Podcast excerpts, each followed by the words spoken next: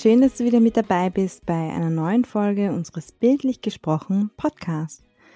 Ich bin's wieder, Sandra aus dem Bildgründerzentrum in Kärnten und ich nehme euch wieder mit zu einer spannenden Persönlichkeit rund um das Thema Unternehmensgründung.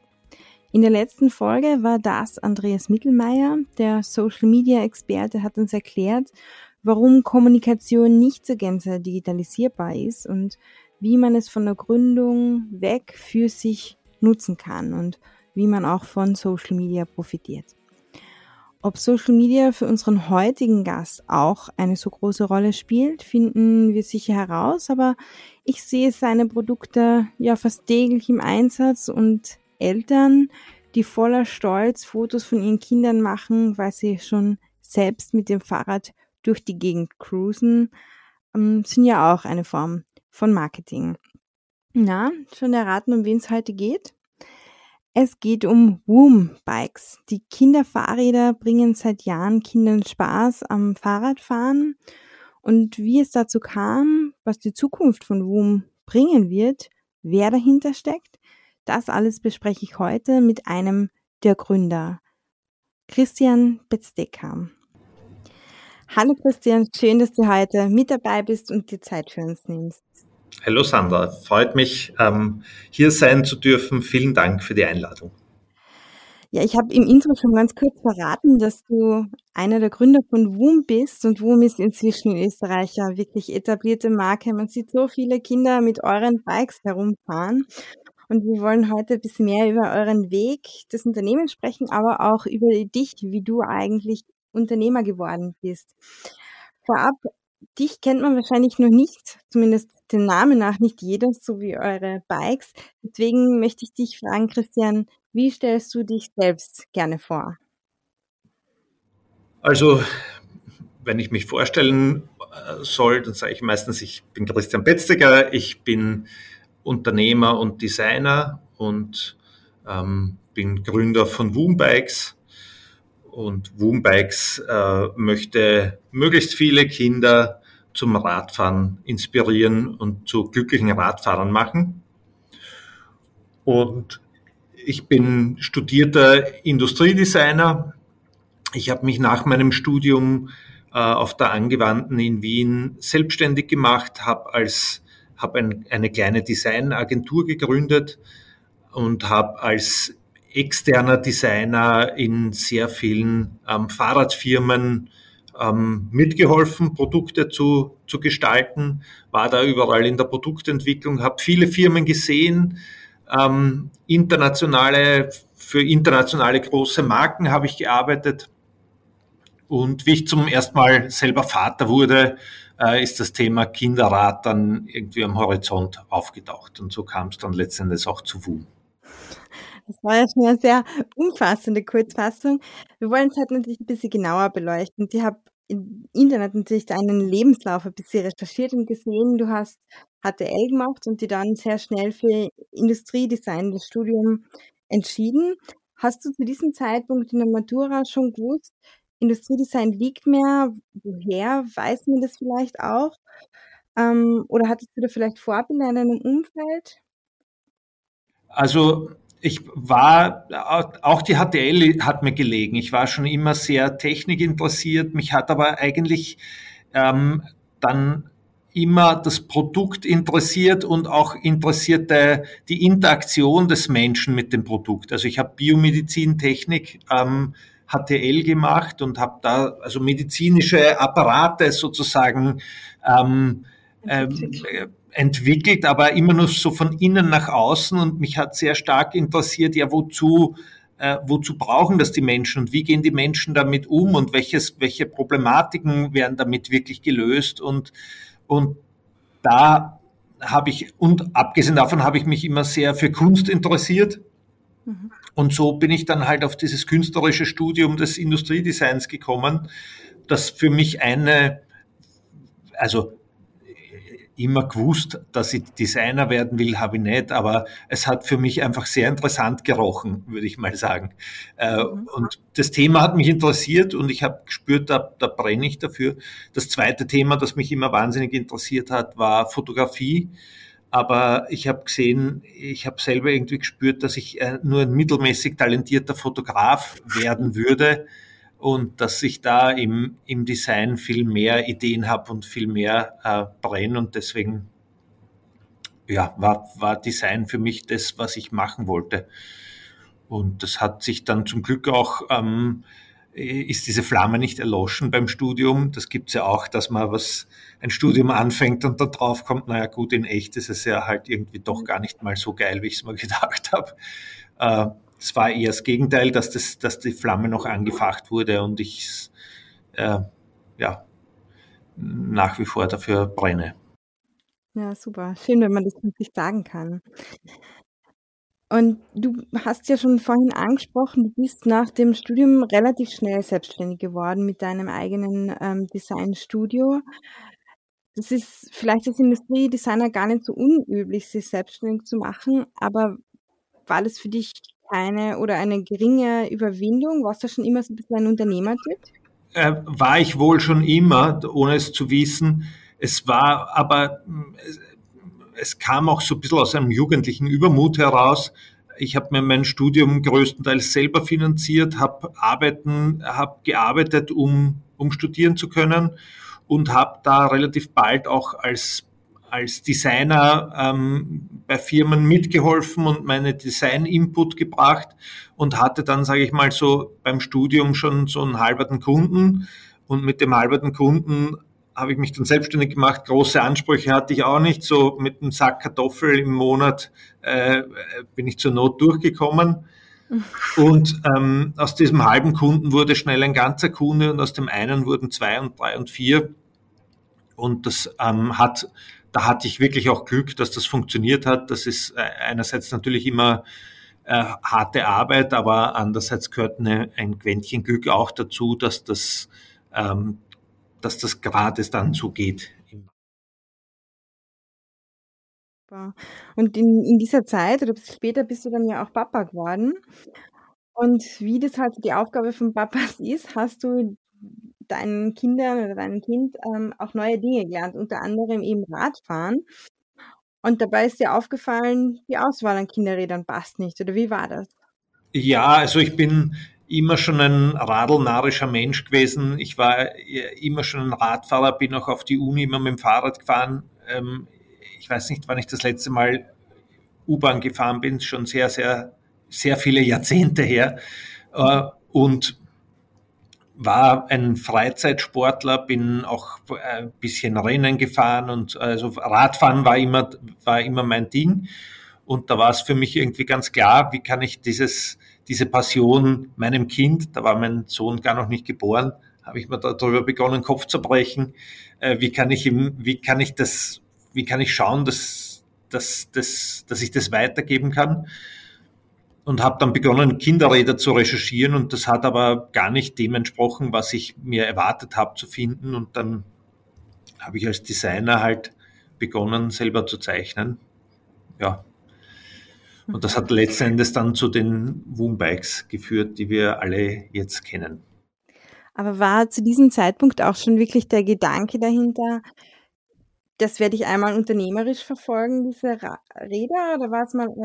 Na, das war, am Anfang war das wirklich so, ich mache jetzt Räder äh, für mein Kind und äh, die, der allererste Gedanke war auch tatsächlich, dass ich da nur eine ganz, nur für mich äh, fünf Rahmen herstellen lasse und dann ist das Thema erledigt für mich. Da habe ich dann zu demselben Zeitpunkt den Markus kennengelernt, auch äh, übers Berufliche.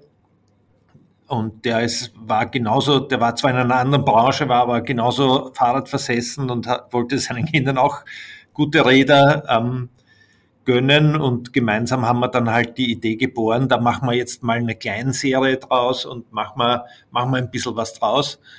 Und, und äh, also ich bin eher so der Produktmensch, er ist eher so der, ähm, der Verkaufsmensch, sage ich mal. Und gemeinsam ähm, haben wir große Passion für, für Marke. Und ja, und da haben wir gesagt, dann machen wir das jetzt einmal. Und dann ist es eigentlich mit den Zahlen stetig bergauf gegangen und wir haben, äh, hatten ständig Nachfrage nach unserem Produkt und eigentlich immer zu wenig Produkt. Ja, und so, das war so der allererste Anfang von Woom. Hm, super spannend. Was war das für ein Zeithorizont von deinen ersten Zeit Zeichnungen bis zur Kleinserie zum Beispiel? Also gegründet haben wir Woom 2013. Mhm. Äh, und zwar in Markus Garage. Also da haben wir den, er hatte eine große Garage und haben wir gesagt, ja, perfekt, da bauen wir, bauen wir Werkstatt rein und das ist unser Firmensitz. War dann nicht allzu lange in der Garage. Nicht nur für Software-Startups. Wie bei Software-Startups, ja. War nicht allzu lange in der Garage, weil Markus relativ bald von der Vermieterin gekündigt wurde, weil wir da sozusagen eine kommerzielle Nutzung in einer privaten Garage, das ist ja übel aufgestoßen. Und dann hatte Markus irgendwann die Kündigung im Postfach und dann sind wir dann innerhalb von zwei Tagen, äh, mussten wir übersiedeln, äh, weil sehr gesprächsbereit war die Dame auch nicht und ähm, ja, da musste man dann schnell weg. Okay, verstehe. Ja, mit euren Bikes lernen die Kinder ja quasi 0, nix ähm, Radfahren. Es scheint ihnen leichter zu fallen. Warum? Was zeichnet denn eure Bikes besonders aus? Naja, also das sind eine, ein, ganzen, ein ganzer Haufen Faktoren. Ein gutes Fahrrad äh, besteht aus vielen, vielen guten Details, die zusammen ein Gesamtes ergeben und deswegen auch gut aufeinander abgestimmt sein müssen und äh, gut durchkomponiert sein müssen. Und eine, ein wichtiger Faktor ist bei uns die Ergonomie. Also die, wir haben uns sehr, sehr viel Gedanken gemacht, wie Kinder auf Fahrrädern oben sitzen, ähm, wie die Sitzposition sein soll, wie, wo der Körperschwerpunkt sein soll, wie die Kontaktpunkte, also Pedale, Sattel, Griffe, Bremsen, äh, wie das alles im Detail aussehen soll. Und da haben wir sehr, sehr, sehr viel Energie reingesteckt und stecken auch nach wie vor sehr viel Energie rein, weil wir nicht aufhören zu lernen und äh, machen doch ein sehr, sehr anderes Produkt als alle anderen. Der zweite ähm, wichtige Punkt ist ganz klar natürlich das Gewicht, dass wir ähm, sehr viel leichtere Räder machen. Äh, das ist gar nicht so einfach, wenn man ein Kinderrad machen will. Also wenn ich Erwachsenen Fahrräder designt habe, waren das sehr oft die ganz teuren High-End-Fahrräder. Und da kann man mit der CNC-Fräse fräsen, so viel man möchte. Das geht beim Kinderrad nicht, weil man einfach das, das Geld nicht zur Verfügung hat. Die, die, es kann ja nicht unendlich teuer werden oder es würde uns auch keinen Spaß machen. Es soll ein, ein möglichst gutes Produkt zum möglichst guten Preis sein und, und äh, da kann man nicht lang CNC fräsen. Deswegen braucht man sehr viel gutes Engineering, um ein Fahrrad zum günstigen Preis trotzdem leicht zu machen. Also auch wieder ein sehr, sehr großer Aufwand. Ja, und dann sind unsere Räder halt bis ins kleinste Detail durchdacht und für die Zielgruppe gemacht und mit auf Augenhöhe für Kinder ähm, gemacht und mit den Bedürfnissen und, und auch Skills und Können der Kinder im, im, im Fokus ähm, für Kinder gemacht. Und das macht halt einen riesen Unterschied. Ähm, dazu muss man auch ein bisschen verstehen, wie die Fahrradindustrie üblicherweise tickt. Üblicherweise werden die die Designer und die Entwickler beauftragt, die, die teuren High-End-Dinge zu machen. Das sind dann oft Renn, Rennräder, Mountainbikes, sehr sportliche Geräte, die dann auch noch oft für den Rennsport gemacht werden. Da, dort sieht man auf der Messe bei den Radherstellern all die Innovation und all das, das neue Zeug. Und das wird dann nach einiger Zeit runtergebrochen für die Räder von den Normalsterblichen. Und das dann nach einiger Zeit wird das auf die Kinderräder umgelegt. Und so sind Kinderräder kleingeschrumpfte Erwachsenenräder und, und kleingeschrumpfte Technologien von Erwachsenenrädern. Und das aber jedem ein Kind, das zum Radfahren anfängt und ein Erwachsener, der Rennen fährt oder zumindest sehr gut fährt, dass die ganz andere Anforderungen haben, ist irgendwie auch klar. Und wir haben es halt von der anderen Seite her gemacht. Wir haben halt wirklich uns das Kind angeschaut, was kann es im jeweiligen Alter, was braucht es im jeweiligen Alter, wie groß ist es, welche Proportionen hat es und haben das optimale Fahrrad dann dafür entwickelt. Und das macht halt einen sichtbaren Unterschied. Also wenn man, wir haben das x-mal auf Messen beobachtet, wie, also das, das, das ist immer sehr, sehr be, be, belohnend und sehr rewarding für mich, wenn ich das sehe, wie Kinder mit unseren Rädern gut fahren können und mit anderen Rädern, ich sage jetzt keinen Namen, aber halt so durchschnittlichen Kinderfahrrädern dann schlecht oder, oder überhaupt nicht fahren können. Und mit unseren Radeln sie munter drauf los. Und ja, das, das macht halt einfach den Unterschied. Mhm. Wie kriegt ihr Feedback von euren kleinen Kunden quasi? Es ist ja, ich stelle es mir schwierig vor. Die Eltern können natürlich vielleicht was rückmelden, aber die Kinder können jetzt nicht differenziert sagen, das gefällt mir an dem Rad besser, wahrscheinlich vor allem halt nicht die Ja, Kinder. also auch das ist ein, ein, eine große Schwierigkeit, wenn man Produkte für Kinder entwickelt. Wenn du jetzt einen Fahrradgriff für Erwachsene entwickelst, kannst du den zeichnen, aus, aus Knetmasse bauen, aus 3D drucken, wie auch immer. Du baust einen Prototypen und kannst ihn gleich selber angreifen und kriegst gleich ein erstes Feedback, ob deine Ideen äh, so funktionieren, wie du es dir denkst und ob das, was du, woran du da arbeitest, ob du da am richtigen Weg bist. Beim Kind geht das aber nicht so, weil du kannst den Kindergriff zwar angreifen, du wirst aber nicht spüren, wie sich der mit einer kleinen Hand anfühlt.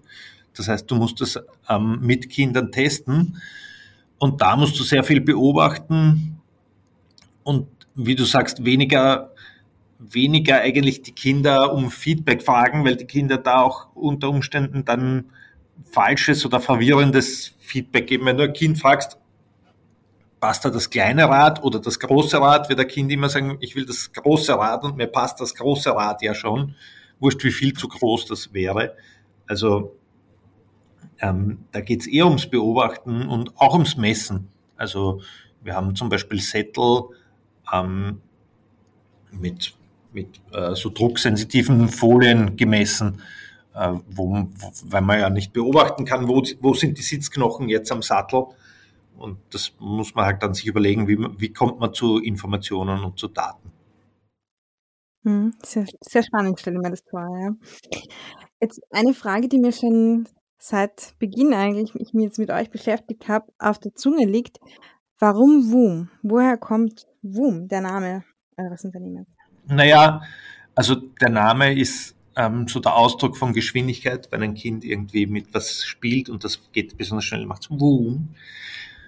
Und, ähm, und das fand ich eigentlich gleich gut. Das zweite ist auch, dass man den Namen gespiegelt betrachten kann. Also wenn man es auf den Kopf stellt, heißt es immer noch Boom. Und das ist bei so einem dynamischen Objekt wie beim Fahrrad, wo man einmal von vorne und einmal von hinten drauf schaut, auch durchaus ein Vorteil. da gibt es auch eine kleine Geschichte dazu. Damals gab es bei einem Fahrradhersteller, ähm, für den ich einige Sachen gemacht habe, eine Produktionscharge, wo am Oberrohr, das ist das oberste Rohr am Rahmen, ein Sticker einfach falsch herum angebracht war. Das wurde in Fernost produziert und äh, jemand, der halt nur Schriftzeichen liest, sind unsere Buchstaben vielleicht nicht so geläufig und die haben das einfach verkehrt rum draufgeklebt. Es könnte uns umgekehrt genauso passieren. Ähm, und ja, dann kann man halt Rahmen, wo da am Oberrohr ein Sticker verkehrt rum war. Und die waren unbrauchbar, die Rahmen. Die mussten wieder zurückgeschickt werden. Ablackiert, äh, ein Mordsriesenaufwand, Riesenprozess.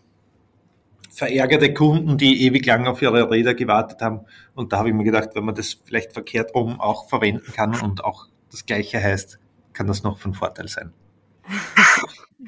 Ja, ein Detail an eurem Unternehmen wird ganz gern mit Apple verglichen, nämlich die klare, straffe Produktpalette. Also es gibt die, die Serie der originalen Bikes, es gibt die Serie der Offroad Mountainbikes quasi und das ganz ohne viel Shishi, sage ich jetzt einmal. Warum verfolgt sie diese Strategie? Jetzt, sag's mal überspitzt, was so Fähnchen und Jausendosen und keine Ahnung was, würden sich ja wahrscheinlich auch noch ganz gut verkaufen. Ja, hm, das mag sein, das ist ein bisschen auch ähm, Überzeugung und, und Philosophie. Also als, als Mama und Papa hat man ziemlich viel am Hut im Alltag und will sich dann nicht äh, beim Thema Kinderrat auch noch durch eine riesige Auswahl an möglichen Optionen ähm, durch, durchdenken müssen und da vielleicht möglicherweise eine falsche Entscheidung treffen. Und deswegen haben wir uns sehr gut überlegt, was ist das optimale Kinderrat und äh, bieten das dann auch nur an und sind sozusagen auch irgendwo, ist es eine Unterstützung für Eltern, ähm, die richtige Entscheidung zu treffen. Also andere Hersteller geben dir 100 verschiedene Modelle in x verschiedenen Farben und Ausstattungslinien und in Wahrheit tun die das eigentlich nur, weil sie eigentlich gar nicht so genau wissen, was die Kinder wirklich brauchen und diese Entscheidung zu den Eltern auslagern. Wir haben uns überlegt, was Kinder wirklich brauchen und bieten da sozusagen das Optimum an. Mhm. Inzwischen habt ihr eure Produktpalette ja erweitert um das erste Woom E-Mountainbike für die Kinder. Braucht es das wirklich? Das haben wir uns auch gefragt. Braucht es eigentlich ein E-Mountainbike? Aber wenn man sich dann überlegt, dass Papa und Mama mit dem E-Bike fahren und das Kind dann mit dem normalen Radl mitstrampeln müsste, dann wäre das aus Sicht vom Kind wahrscheinlich ziemlich unfair oder zumindest ziemlich nicht sehr motivierend und wir wollen ja Kinder zum Radfahren motivieren. Und da haben wir uns dann entschieden, ja, für, fürs Mountainbike, wenn es auch um Überwindung von Höhenmetern geht, macht das durchaus Sinn. Dann können auch die Kinder die, die Papa-Runde äh, vielleicht mitfahren. Und ähm, ja, ist eine, ist eine Spezialgeschichte, ist sicher nicht für jedermann und jeder Frau, aber ähm, hat durchaus seine Daseinsberechtigung. Bei meinem Neffen ist das inzwischen umgekehrt. Er braucht fast schon der Papa das E-Bike, um mit dem Neffen auf dem Woom Mountainbike durch den Wald mithalten zu können. Dann würde ich sagen, alles richtig gemacht. ja, das ist auch, ähm, äh, ich glaube auch dann, dass man die Liebe zum Radfahren und zur Bewegung und zum Draußensein und zum, zum Sport, das lernt man nicht mit 35 oder 40, sondern das gibst du deinen Kindern in, in legst du das in die Schuhe und da, ja, da, da muss man früh anfangen. Das ist vielleicht eine der ganz wenigen Dinge, die man sich von McDonalds abschauen kann. Wenn dich Kinder interessieren äh, oder wenn dich die Erwachsenen interessiert, dann fang früh an, wenn sie Kinder sind. Ja. Und wenn wir eine Mobilitätswende ähm, haben wollen, dann fangen wir doch bei den Kindern an. Mhm. So einfach ist es aber gar nicht, ein Woombike für das eigene Kind zu bekommen, denn ist da jetzt sehr oft ausverkauft. Daher boomt ja auch der Verkauf über die Gebrauchtbike-Börsen quasi.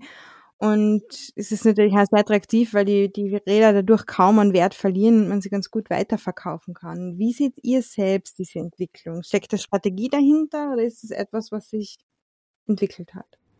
Ja, also das wird uns oft nachgesagt, dass wir das strategisch machen. In Wahrheit ist es aber so, dass ähm, das aus unterschiedlichen Quellen äh, immer wieder entstanden ist. Am Anfang hatten wir einfach nicht mehr Geld, mehr Räder zu produzieren. Ähm, irgendwann äh, hatten wir dann auch die Banken auf unserer Seite, hatten die, auch die überzeugt. Ähm, dann war es eher so, dass es, dass halt Supply Chain äh, Shortage unsere Anzahl an Rädern limitiert hat. Das wird aber immer besser. Also das Thema Supply Chain äh, ist ein sehr großes Thema für uns. Und mittlerweile haben wir eigentlich so gut wie alle Räder auf der Webseite verfügbar. Es gibt ähm, ein paar wenige Ausnahmen, ähm, wo wir noch nicht alles da haben. Und wenn wir es nicht da haben, dann kommt es aber immer relativ schnell. Also äh, auf jeden Fall sich auch in diese äh, Vormerkliste eintragen lassen, macht Sinn, weil man dann doch relativ schnell zu seinem Rat kommt. Mhm. Ihr sitzt ja in Klosterneuburg, produziert es, glaube ich, in Polen und Kambodscha wenn ich es richtig gelesen habe. Und ihr braucht ja wahrscheinlich Zulieferteile aus der ganzen Welt, nehme ich an, weil ihr könnt ja die Schaltungen, Bremsen, wie auch immer, nicht selber produzieren. Aber wie schwierig war es, sich da wirklich so eine Lieferkette überhaupt aufzubauen und gerade jetzt mit den ganzen Entwicklungen, die wir haben, sei es Covid, sei es diese Kriege in der Ukraine, in Russland und letztendlich jetzt auch die Teuerung, sind ja alles Faktoren, die bei einer langen Supply Chain sehr stark reinspielen. Wie geht's euch da? Ja, also ähm, das ist sehr, sehr herausfordernd. Wir haben da ähm, stecken viel mehr Energie und Liebe in unsere Supply Chain, als es früher notwendig war. Äh, brauchen mehr Leute, mehr Manpower, die sich mit dem Thema beschäftigen. Ja, und es ist, es ist herausfordernd, aber wir sehen es auch als große Chance. Es ist auch eine große Chance, ähm, wieder näher an die Märkte zu rücken, was uns ein, sowieso ein Anliegen ist und ein, äh, auch meiner persönlichen Meinung nach ein wirklich wichtiges Thema, dass Produkte wieder näher an den Märkten produziert werden. Aber ich glaube trotzdem nicht an eine komplett lokale Produktion, weil wir einfach eine globale Marktwirtschaft sind. Ne? Ein, ein Preis von einem Rohstoff ist ein globaler Preis und der Handel soll global ablaufen. Das hat ja auch viele gute Aspekte, aber man muss es halt ein bisschen schlauer machen und ein bisschen, ähm, ja, also da, da, da ist noch viel zu tun, da ist noch viel zu, zu lernen und da ist auch noch viel zu verändern. Und ja, das, da, das ist viel Arbeit, aber macht, macht auch Spaß und sehen wir auch schon ähm, erste Erfolge, wie zum Beispiel, dass wir fast alle Räder verfügbar haben. Und mhm. das wird besser versprochen. Super. Ja, ich glaube, für viele Kinder ist es dann schon ein Anreiz, wenn der Osterhase das Rad bringt und das natürlich dann auch rechtzeitig da ist, glaube ich. Ja, sowieso. Und das ist auch, ähm, da hat mir immer das Herz geblutet, wenn wir auch nur ein Kind nicht, ähm, nicht ein Rad zur Verfügung stellen konnten, wenn es es gebraucht hat weil du eigentlich dann, du arbeitest dran, ähm, dass, dass die Leute sich für dein Produkt interessieren, dass die Leute dann auch dein Produkt haben wollen. Und dann hast du es soweit und dann kannst du es ihnen nicht liefern. Also das ist wirklich wie wenn es da mit einem Messer ins eigene Knie stichst. Und so hat sich das auch immer angefühlt. Also da ist keine äh, große Marketingstrategie dahinter, sondern das war einfach wirklich Schmerz und Leid des ähm, Startups und des Wachstums. Ja. Aber inzwischen gibt es euch ja, oder Boom quasi ja in ganz Europa, auch in China und den USA. Selbst die Kids von Mark Zuckerberg, habe ich gesehen, fahren eure Woom-Bikes. Sehr cool. Und wie kam es zu dieser Expansion? Warum USA und auch China ist jetzt auf den ersten Blick, hätte ich jetzt nicht als Fahrradnation zumindest eingestuft. Ähm, wie seid ihr in diese Märkte gekommen und gibt, was gibt es da für Potenziale für euch? Also prinzipiell gibt es weltweit riesen, noch Riesenpotenziale. Ähm, USA war immer ein Markt, der uns interessiert hat. Wir haben äh, Markus Bruder äh, lebt in den USA und dem haben wir 2013, wie wir begonnen haben, für seinen kleinen Sohn ein Laufrad geschickt. Äh, und am Tag drauf hat er uns angerufen und hat gesagt, ja, er bräuchte jetzt noch eins für seinen Nachbarn. Und der Nachbar hat dann auch noch einen Nachbarn gehabt, der auch noch eins brauchte. Und so ging das eigentlich relativ äh, zeitgleich, wie es in Europa bei uns losgegangen ist oder in Wien bei uns losgegangen ist, auch in Austin, Texas los. Äh, und wir haben dann halt begonnen, immer wieder Räder darüber zu schicken. Und dann, äh, das, das ist natürlich über den Postweg ist das völlig, ähm, völlig sinnlos. Also das kostet mehr als das ganze Rad. Aber dann haben wir halt begonnen, naja, so kleinere Lieferungen darüber zu schicken und dann die ersten Container. Und so ist das in den USA auch gewachsen. Und China ähm, ist einfach ein, ein super spannender Markt, äh, wo sehr viel möglich ist, wo es mittlerweile eine breite Mittelschicht gibt, wo es ähm, wo sehr viel für den Nachwuchs getan wird, wo Kinder einen hohen Stellenwert haben. Ähm, und letztendlich auch ein Land, das eine große Fahrradnation war, das Fahrradfahren fast verlernt hätte und aber jetzt auch so langsam für sich wiederentdeckt. Und da sehen wir auch einen, eine große Chance, da Kinder wieder zum Radfahren zu begeistern, so wie es deren Großeltern oder Urgroßeltern ganz natürlich und selbstverständlich getan haben. Und ähm, ja, das sind viele, sehen wir viele Chancen und sehen wir viele, viel Wahnsinnspotenzial. Ja, damit ihr so wachsen konntet, jetzt nicht nur im Sinne der Märkte, sondern ihr habt ja auch inzwischen, glaube ich, über 200 Mitarbeiter, ähm, habt ihr auch Investments bekommen und unter anderem sehr prominent äh, von Florian Schwandner. Ähm, die sind ja, ja auch mit der Familie, die C&A, glaube ich, besitzt, in eurem Termsheet zu finden. Ähm, wie war für euch die Entscheidung, da jetzt Investoren reinzulassen? Weil man gibt ja doch auch ein Stück des Unternehmens ab. Ja, also wir haben, wir hatten, bevor wir den Schritt wirklich gemacht haben, immer wieder Angebote und haben immer wieder Nein gesagt. Und das war einerseits hart, andererseits im Nachhinein betrachtet schon wirklich ganz, ganz richtig, weil wir sehr, sehr lang, ähm, Markus und ich beide jeweils 50 Prozent der Firma, Firmenanteile hatten. Und wir haben uns für die, für diese Investorenrunde entschieden zu einem Zeitpunkt, wo wir es nicht gebraucht hätten. Also wir waren da wirklich relativ locker in den Schultern, wie wir das gemacht haben und konnten uns dann wirklich die Investoren aussuchen, äh, die wir, die wir haben wollten oder die wir, äh, wo wir gefunden haben, das macht richtig Sinn. Für uns war es auch wichtig, dass wir selber persönlich von, von denen lernen können. Also wir wollten jetzt nicht nur äh, ein Geldinvestment und sonst nichts, sondern wir wollten Leute, die da sich auch persönlich einbringen, die auch ein, ein gewisses Herzblut bereit sind zu geben und, und, äh, und sich einfach für diese Sache auch begeistert haben.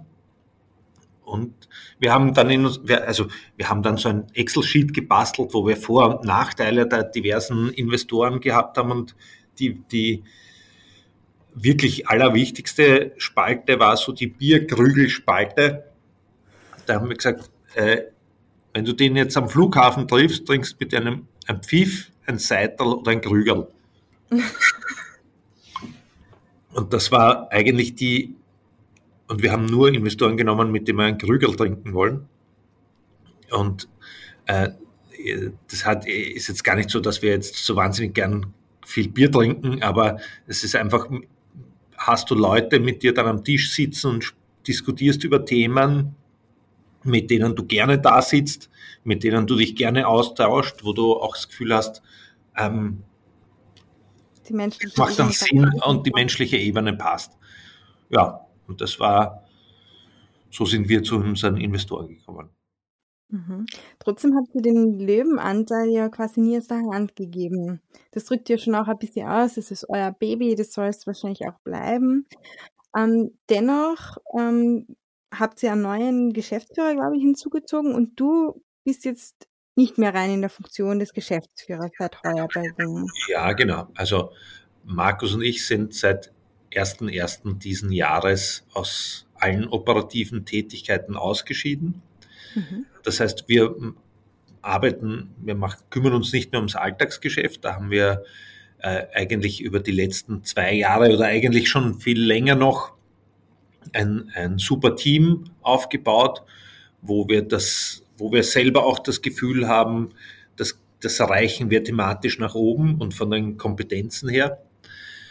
Und wir selber kümmern uns um, um dieses wirkliche Big Picture, wohin geht's in 10, 15 Jahren? Was ist das Big, Big Picture, wohin sich WUM entwickeln soll? Und wir sehen auch erst jetzt, wo wir die Zeit haben, dran zu arbeiten, wie wichtig das ist und wie viel Arbeit auch da drinnen steckt. Und ähm, ja, sind, also ich habe seit Jänner keine Sekunde bereut, den Schritt gemacht zu haben und ich kann jetzt auch, ich will jetzt nicht für Markus sprechen, aber ich weiß, dem geht es genauso. Okay.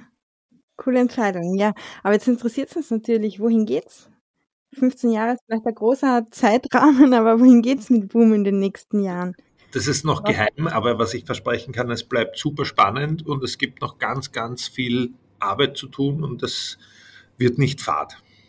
Aber wir bleiben auf jeden Fall sportlich, oder? Ja, auf jeden Fall. Also ähm, Kindbewegung ähm, ist, ähm, ist glaube ich, der Kern unserer, unseres Tuns und ähm, auch Kinder zu inspirieren, äh,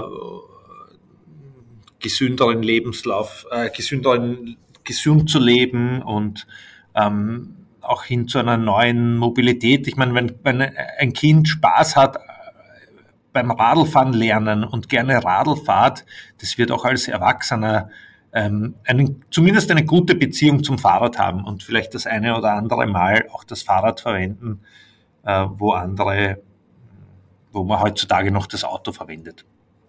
Mhm. Ja, wir sind gespannt. Ihr leistet auch einen Beitrag zur Nachhaltigkeit. Also ich glaube, auch das Thema ist wahrscheinlich in eurer zukünftigen Strategie auch verankert. Es ist es aber bereits schon seit längerem mit eurer Womb Upcycling ähm, Sache. Ähm, wie kam diese Idee eigentlich zustande, dass man die, die Fahrräder ja auch weitergibt und sie eben nicht dann als ausrangiert betrachtet? Naja, also ein, ein Kind braucht sein Rad so zwischen eineinhalb und zweieinhalb, drei Jahre lang und dann ist es herausgewachsen. Aber in der Zeit ist das Radl äh, ja kein schlechtes Radl geworden und wir wollten auch nie Produkte, die dann danach obsolet sind, sondern äh, ein gutes Kinderrad mit guter Qualität sollte viele Generationen von Kindern zum Radfahren begeistern. Und dieses Upcycling-System ähm, ist genau dafür gedacht, dass man sozusagen einen einfachen Weg hat, äh, sein Rad wieder loszuwerden, wenn man es nicht mehr braucht und dass das Rad auch wieder das nächste richtige Kind in der richtigen Größe findet. Und finde ich. Unser Podcast richtet sich hier vor allem an gründungsbereite Personen und Start-ups. Und du hast jetzt doch eine sehr beeindruckende Unternehmer- und Startup-Reise auch mitgemacht. Was würdest du aus deinen Erfahrungen heraus äh, Menschen, die überlegen, sich selbstständig zu machen oder auch wirklich an so eine innovative Startup-Reise ähm, herangehen möchten, was würdest du ihnen mit auf den Weg geben? Also ein eine Sache, die am Anfang für uns wichtig war, ist eine Weisheit, die ich von Arnold Schwarzenegger ähm, aufgeschnappt habe, ist die Don't listen to naysayers. Hör nicht auf die, die sagen, nein, das geht nicht. Das, wie, wie viele Leute zu uns gesagt haben, hochwertige Kinderfahrräder, das braucht kein Mensch, das geht nicht, das kann man nicht verkaufen. Äh, da waren ganz viele Besserwisser dabei. Aber es gibt auch diesen Spruch, ähm, es sind die Sachen so lang unmöglich, bis einer daherkommt, der nicht wusste, dass es so ist und es einfach gemacht hat. Und ein bisschen ist es so. Trotzdem sollte man natürlich nicht, nicht blind und blöd sein, äh, äh, sondern es, braucht ein bisschen beides. Aber wenn man was Neues beginnt ähm, und was Innovatives Neues beginnt, dann begibt man sich immer auf einen Pfad, der vorher noch nicht begangen wurde. Und das Einfachste der Welt ist, äh, zu sagen, na, das, da ist, auf dem Weg ist noch nie wer gegangen, äh, den, das ist überhaupt kein Weg und da kann man nicht gehen. Äh, so reagieren die meisten Menschen und das ist vielleicht ein bisschen der Gründer und der Unternehmer, der da anders denkt und sagt, ja, okay, auf dem Pfad ist vielleicht noch nie jemand gegangen, schauen wir mal, ob man da vielleicht doch gehen kann. Und schauen wir mal rein. Und aber dann auch nicht blöd und stur ähm, in jede Sackgasse hineinlaufen bis zum Ende, sondern an dem Punkt, wo man erkennt, dass es eine Sackgasse ist, zu sagen, okay, das war jetzt eine Sackgasse, wir gehen die drei Schritte zurück, nehmen die andere Abzweigung und schauen, ob wir da weiterkommen. Also innovativ sein heißt auch Fehler zu machen und heißt auch gut umgehen zu können mit seinen Fehlern. Und das heißt, ähm, ein Fehler passiert ist, jetzt nicht unbedingt Fingerpointing, wer hat den Fehler gemacht, sondern okay, da ist ein Fehler passiert, ist ein Schaden dabei entstanden. Wenn ein Schaden entstanden ist, wie können wir den Schaden wieder wegkriegen und wie können wir aus dem Fehler lernen und in welche Richtung gehen wir, dass es in Zukunft nicht mehr passiert. So funktioniert Innovation. Und da, das ist natürlich ganz leicht abzuschießen, indem man sagt, na, das geht nicht und das hat noch nie einer gemacht. Und äh, ja. Ja. Du hast jetzt schon angesprochen mit die Sackgassen und das ist auch immer eine der letzten Fragen, die ich im Podcast meinen Gästen stelle, nämlich welche Sackgassen es bei euch denn so gegeben hat oder ob du eine Fuck-up-Story, ähm, die euch so passiert ist, ähm, vielleicht teilen kannst, weil einfach das Scheitern ja kein Grund sein soll, es noch einmal zu probieren und ähm, Scheitern halt auch irgendwie dazugehört. Ja, also im Nachhinein ist man natürlich immer schlauer. Wahrscheinlich unsere größten Sackgassen waren IT-technischer Natur, dass wir uns ähm, für Systeme entschieden haben, die, ähm, die nicht so schnell oder nicht so skalierbar waren, wie wir dann wirklich skaliert sind und dann irgendwann einmal die Systeme tauschen mussten und das mit riesem Aufwand verbunden wäre und wir uns dann geärgert haben, dass wir nicht gleich die nächstgrößere Nummer von System genommen haben und äh, das nicht vorhersehen konnten. Aber ja, also IT war für uns sicher eine, waren die, die schmerzhaften, schmerzhaftesten Sackgassen und Fuck-ups, aber ähm, Sonst gibt es jeden Tag ähm, viele kleine und große ähm, Sackgassen und es ist irgendwie, äh, es ist eine Frage der Unternehmenskultur, wie man damit umgeht. Ähm, wie ich schon gesagt habe, gibt es Fingerpointing oder interessiert uns einfach gar nicht, wer da den Fehler jetzt, äh, wer da jetzt eine Schuld haben könnte dran, sondern interessiert uns vielmehr, wie können wir das jetzt wegkriegen und wie können wir den Fehler nicht nochmal machen was müssen wir denn ändern, dass der nicht nochmal passiert. Keiner ist, äh, wir sind alle nur Menschen, jeder macht Fehler. Uns kann letzten Endes jedem passieren und die meisten Fehler ähm, haben wahrscheinlich Markus und ich gemacht als, als, als die lang, langjährigen ähm, Geschäftsführer hier herinnen. Also die meisten Fehler passieren weit oben, das ist ganz klar, oder die, die größten Fehler. Und es ist eine Frage der Unternehmenskultur, wie man damit umgeht. Und wenn man stark und schnell wächst, dann gibt es immer wieder neue Themenfelder und neue Themenbereiche, die man und weiße Flecken auf der Landkarte, die man irgendwie besetzen muss. Hm, da fällt mir immer das Gesetz der großen Zahlen dazu ein, dass er sagt, wenn man mehr als die Hälfte der Entscheidungen richtig trifft, dann ist man schon über dem Durchschnitt und super, weil es einfach halt unmöglich ist, die ganzen Umstände und so immer zu sehen. Wichtig ist, glaube ich, dass man Entscheidungen trifft. Ja, ja also das glaube ich auch. Es ist viel wichtiger, viel wichtiger, Entscheidungen zu treffen, als dass sie immer richtig sind.